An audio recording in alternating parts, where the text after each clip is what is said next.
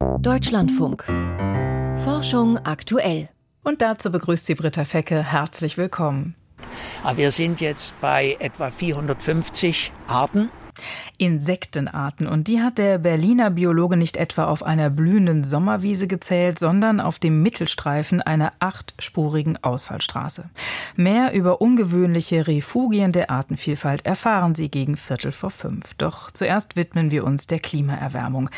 Wenn diese riesigen schwimmenden Eisplatten, das Schelfeis in der Amundsensee schmilzt, dann droht auch der Eisschild in der Westantarktis abzuschmelzen. Und das wiederum würde den Meeresspiegel in den kommenden Jahrzehnten dramatisch ansteigen lassen. Nach den Ergebnissen einer gestern Abend veröffentlichten Simulationsstudie im Fachjournal Nature Climate Change lässt sich das Abschmelzen des Schelfeises in der Amundsensee nicht mehr aufhalten, selbst wenn die globale Erwärmung auf 1,5 Grad begrenzt würde.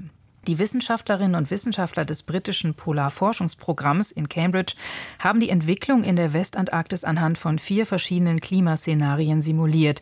Dem nicht sehr realistischen Szenario, in dem sich die erdnahe Luftschicht nur um maximal 1,5 Grad erwärmt, bis hin zu dem Extremszenario eines ungebremsten Klimawandels.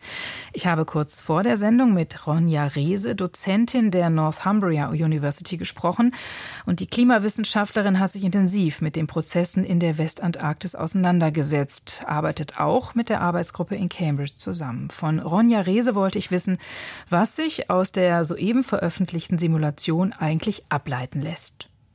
Was die Autoren sich hier angucken, sind die Schmelzraten unter den sogenannten Schelfeisen in der Antarktis, in der Amundsensee, also in einer speziellen Region, die aber super wichtig ist, weil das ist die Region, die heute schon am meisten Eis verliert in der Antarktis.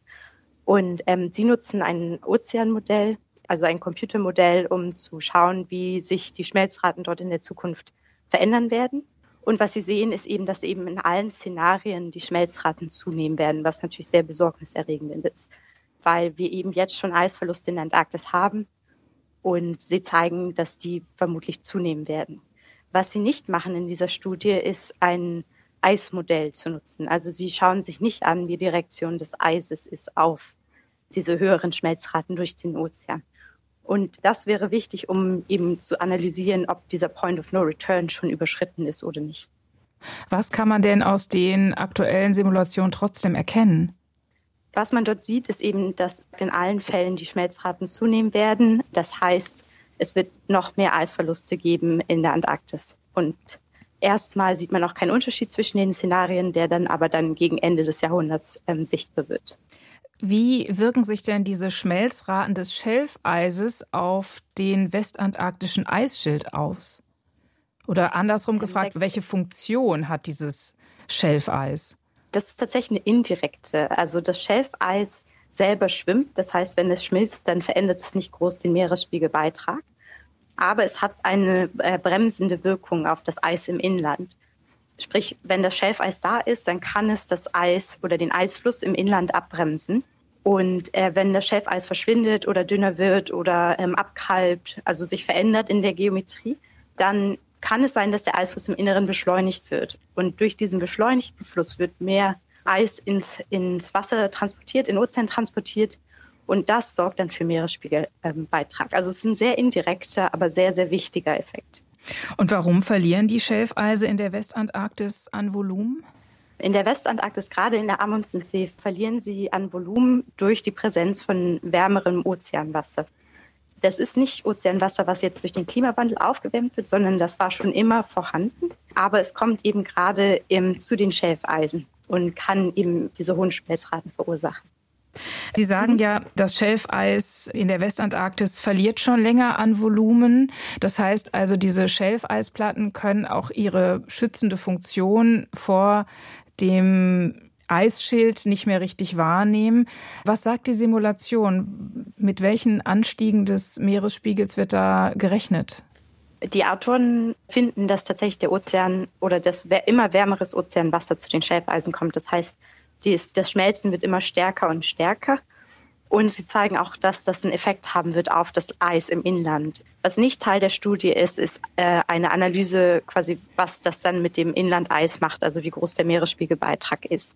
Wir wissen, die Region verliert aktuell schon an Eis und wenn die Schmelzraten größer werden, wird sie noch mehr Eis verlieren. Das heißt, der Meeresspiegelbeitrag wird sich erhöhen und auch die Rate des Meeresspiegelbeitrags wird sich erhöhen. Meeresspiegelbeitrag heißt Meeresspiegelanstieg? Äh, ja, sorry, mhm. genau. Also auch die Rate des Meeresspiegelanstiegs wird sich erhöhen.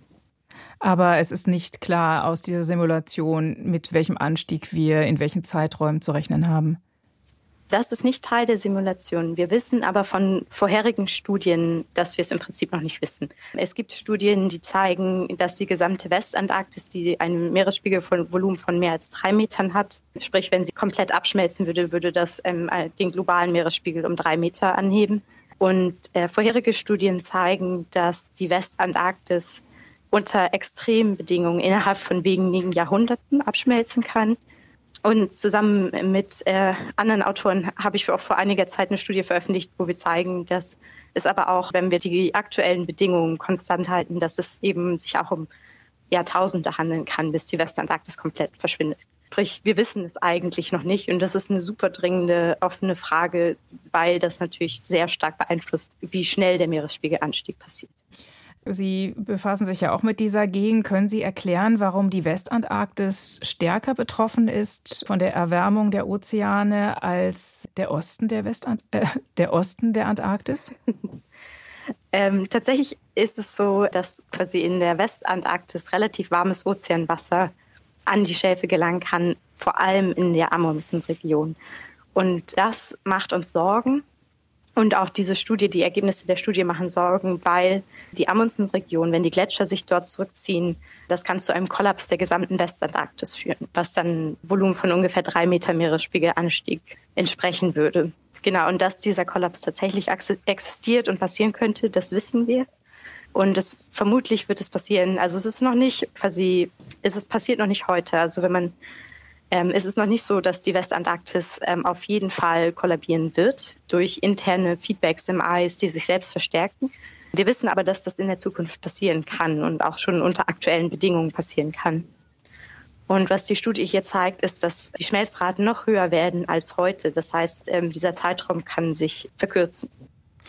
Mit der Klimawissenschaftlerin Dr. Ronja Rehse sprach ich über die britische Klimastudie zum Abschmelzen des Schelfeises in der Antarktis.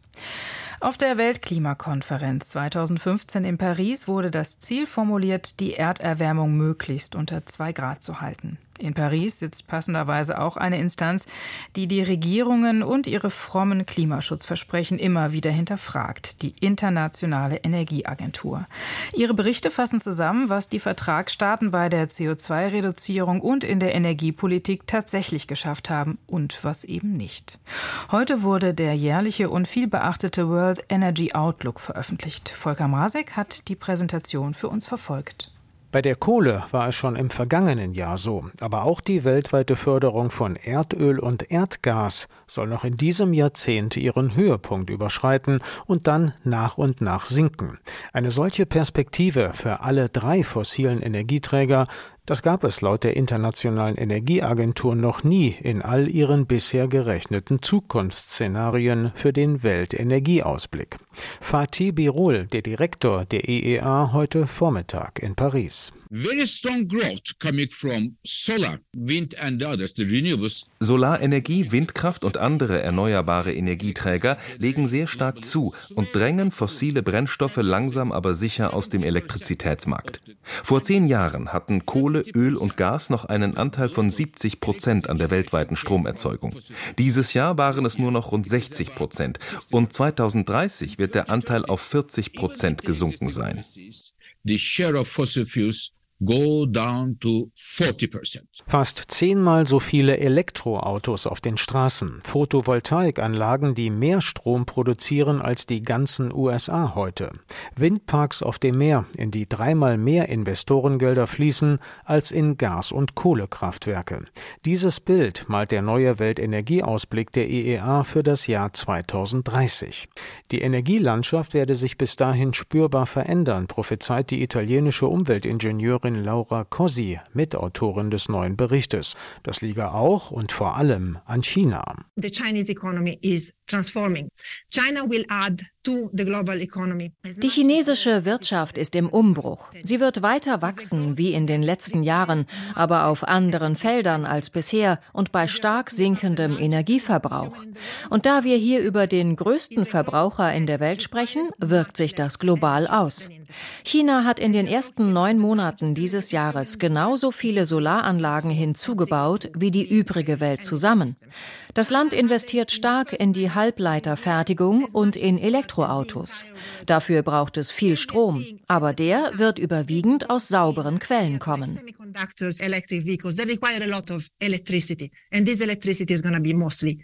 Wenn die fossilen Energieträger nun wirklich zum kollektiven Sinkflug ansetzen, was bedeutet das für den Treibhausgasausstoß im Energiesektor und für das Klima? Zwei Jahre lang dürften die Emissionen von CO2 und Methan noch zunehmen, heißt es dazu im neuen Report der IEA und ab 2025 allmählich sinken. Selbst dann werden fossile Kraftwerke aber immer noch Abermilliarden Tonnen Treibhausgase pro Jahr in die Atmosphäre pusten. Unfortunately, the peak in emission in 2025 Leider führt das Erreichen des Emissionsgipfels noch nicht zu irgendeinem Abkühlungseffekt. Im Gegenteil, ohne zusätzliche Klimaschutzmaßnahmen werden wir weiterhin Jahr für Jahr Temperaturrekorde brechen. After year after year. In knapp sechs Wochen beginnt in Katar der nächste Weltklimagipfel. Im Vorfeld schlägt die Internationale Energieagentur jetzt eine neue Strategie vor. Es ist ein Fünf-Punkte-Plan. Damit könnten Industrie- und Schwellenländer es noch schaffen, ihr Ziel zu erreichen, sagt IEA-Chef Fatih Birol, nämlich die globale Erwärmung auf deutlich unter zwei Grad Celsius zu begrenzen, verglichen mit vorindustrieller Zeit. In order to consider damit der Klimagipfel ein Erfolg wird, sollten sich die Regierungen auf folgende Schritte bis zum Jahr 2030 einigen. Die installierte Leistung erneuerbarer Energieträger wird verdreifacht und die Effizienz in der Nutzung von Energie weltweit verdoppelt. Öl- und Gaskonzerne verpflichten sich, drei Viertel ihrer bestehenden Methanlecks zu schließen. In Entwicklungs- und Schwellenländern wird bis 2030 dreimal so viel in saubere Technologien investiert und schließlich würden wir gerne sehen, dass die Regierungen den geregelten Ausstieg aus der fossilen Energienutzung festschreiben. Im Moment sieht die Energieagentur die Welt auf einem Kurs Richtung 2,4 Grad über vorindustriellem Niveau. Schon auf dem Weg dorthin gerät auch die sichere Versorgung mit Energie in Gefahr, wenn zum Beispiel Kohle- oder Kernkraftwerke abgeschaltet werden müssen, weil Flüsse zu warm sind, um Kühlwasser zu liefern. Auch aus diesem Grund pocht IEA-Expertin Laura Corsi auf den raschen Umbau des globalen Energiesystems. Energiesicherheit und Klimawandel. Für beide Herausforderungen ist die Lösung dieselbe. Saubere Energietechnologien. Sie sind da und warten warten nur darauf, ausgebaut zu werden. Volker Masek zum Weltenergieausblick. Abgase, Lärm, Reifenabrieb und Zigarettenstummel. Es gibt in der Großstadt nur wenige Plätze, die noch schmutziger sind als die Mittelstreifen achtspuriger Ausfallstraßen.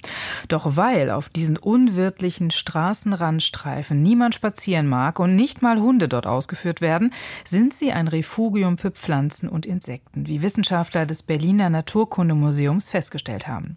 Zu Beginn des Projekts vor sechs Jahren, als auch die Berliner Mittelstreifen noch monatlich gemäht wurden, zählte der Biologe auf den Straßen gut 100 Arten. In diesem Jahr konnte er schon 450 nachweisen. Sven Kästner war bei der Erfassung der Vielfalt auf dem Mittelstreifen dabei.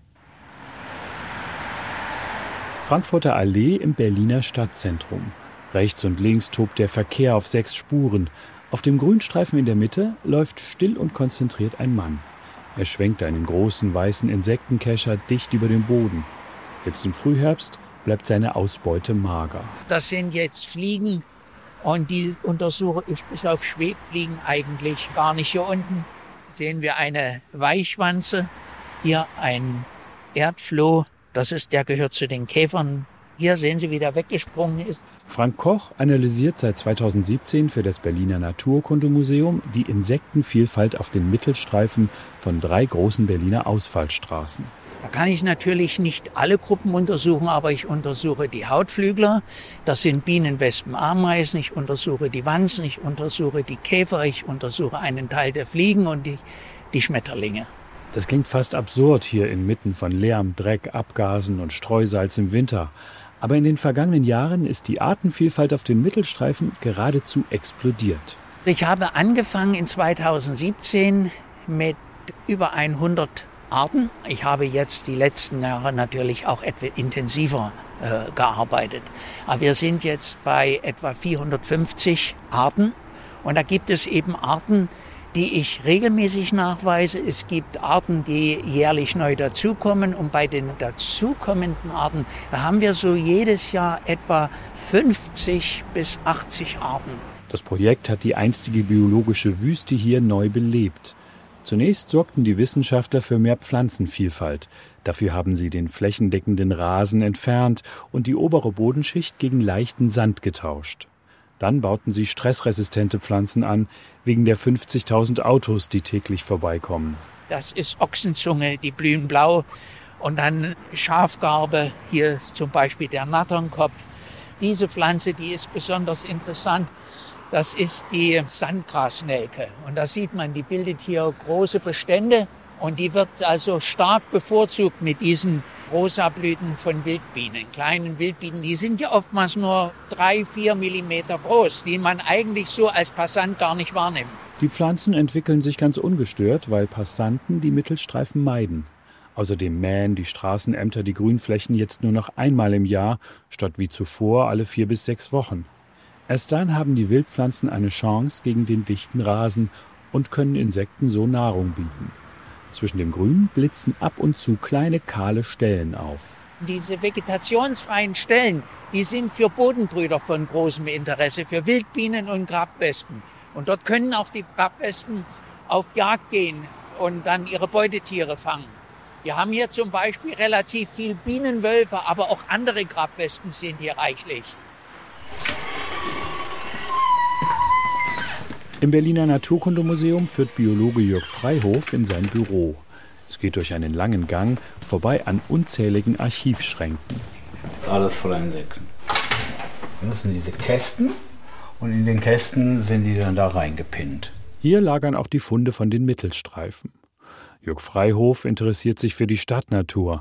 Er forscht zu Biodiversität in urbanen Lebensräumen. Deshalb freut er sich über die Erkenntnisse seines Kollegen zum Straßengrün. Ob die gewachsene Insektenvielfalt sich, etwa als größeres Nahrungsangebot, auch positiv auf die Vogelwelt auswirkt, daran zweifelt Freihof noch. Wir haben tatsächlich mehr Insektenarten, unter anderem durch den Klimawandel und natürlich auch viele neobiotische Insekten. Auf der anderen Seite haben wir eigentlich einen dramatischen Rückgang der Abundanz von Insekten. Sie haben immer mehr verschiedene Arten, aber eigentlich immer weniger Individuen. Für diesen Schwund der Biomasse machen viele Insektenforscher die mittlerweile weit verbreiteten Pestizide verantwortlich. Deshalb ist jeder neue Lebensraum wichtig, auf dem diese Chemikalien nicht ausgebracht werden, selbst die Mittelstreifen. Und für den Mittelstreifen gilt, was auch für den Truppenübungsplatz gilt. Desto weniger Menschen dort sind, desto größer die Artenvielfalt. Sven Kästner berichtete. Und jetzt ist es Zeit für die Wissenschaftsmeldung von und mit Michael Stang. Die Vogelgrippe H5N1 hat nach den Galapagos-Inseln nun auch die Antarktis erreicht. Das britische Antarktis-Forschungsprogramm hat Fälle bei Raubmöwen auf Südgeorgien bestätigt. Wahrscheinlich kam die Vogelgrippe mit Vögeln aus Südamerika, wo schon länger viele Infektionen beobachtet werden. In der Antarktis könnte die gefährliche Variante, die seit dem Herbst 2021 ein Massensterben in Afrika und Amerika verursacht hat, die dortige einzigartige Vogelwelt drastisch dezimieren.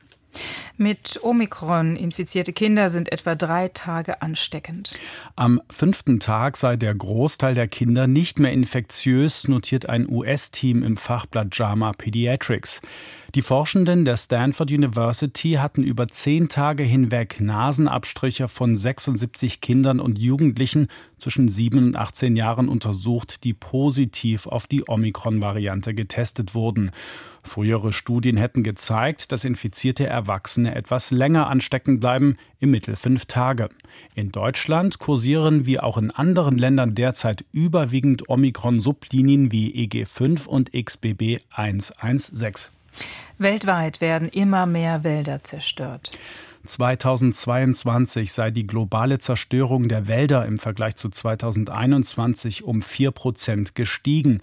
Das geht aus der Forest Declaration hervor, ein Dokument, das mehrere wissenschaftliche Organisationen und zivile Verbände in Washington veröffentlichen.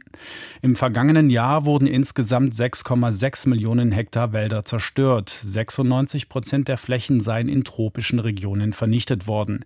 Es gebe aber auch positive Entwicklungen, heißt es in dem Bericht. So planen 50 Länder weltweit die Abholzungen zu beenden. Auch Brasilien, Indonesien und Malaysia machten Fortschritte beim Schutz ihrer Regenwälder. Forschende wiegen das Immunsystem. Vor einigen Wochen hatte ein internationales Team die durchschnittliche Zahl aller Zellen errechnet, die im menschlichen Körper vorkommen. Jetzt haben Forschende des Weizmann-Instituts für Wissenschaft in Israel berechnet, wie viele dieser Zellen zum Immunsystem gehören. Wie sie im Fachblatt PNAS notieren, besteht das Immunsystem eines 73 Kilogramm schweren Mannes aus etwa 1,8 Billionen Zellen, die zusammen rund 1,2 Kilogramm wiegen. Lymphozyten machen demnach 40 Prozent der Gesamtzahl der Immunzellen und 15 Prozent ihrer Masse aus. Waldvögel stehen auf kleinere Früchte. Ein internationales Team hat in mehreren Gebieten Europas untersucht, ob und wie sich früchtefressende Vögel in bewaldeten oder entwaldeten Gebieten in Größe und Verhalten unterscheiden. Dazu hatten die Forschenden unter anderem tausende Kotproben, die Samen verschiedener Früchte enthielten, analysiert. Demnach sind Vögel wie Amsel, Mönchsgrasmücke oder Ringeltaube in weitgehend entwaldeten Gebieten größer und mobiler als ihre Artgenossen in Wäldern, heißt es in den Proceedings der US-Akademie der Wissenschaften. Die Vögel in entwaldeten Gebieten verbreiten zudem bevorzugt die Samen von Pflanzen, die ihrerseits größer sind und größere Samen tragen als jene in Wäldern. Anhand dieser Daten könnten Empfehlungen für zukünftige Projekte zur Wiederbewaldung erstellt werden. Mäuse können gewaltige Höhen erklimmen und aushalten. In den 1970er Jahren hatten Archäologen erstmals in Inka-Städten in Höhen von über 6000 Metern diverse Überreste von Mäusen entdeckt. Jedoch gingen sie damals davon aus, dass die Tiere von den Inka selbst einst dorthin gebracht wurden, absichtlich als Opfergabe oder unabsichtlich in Brennholzstapeln oder etwa Vorräten.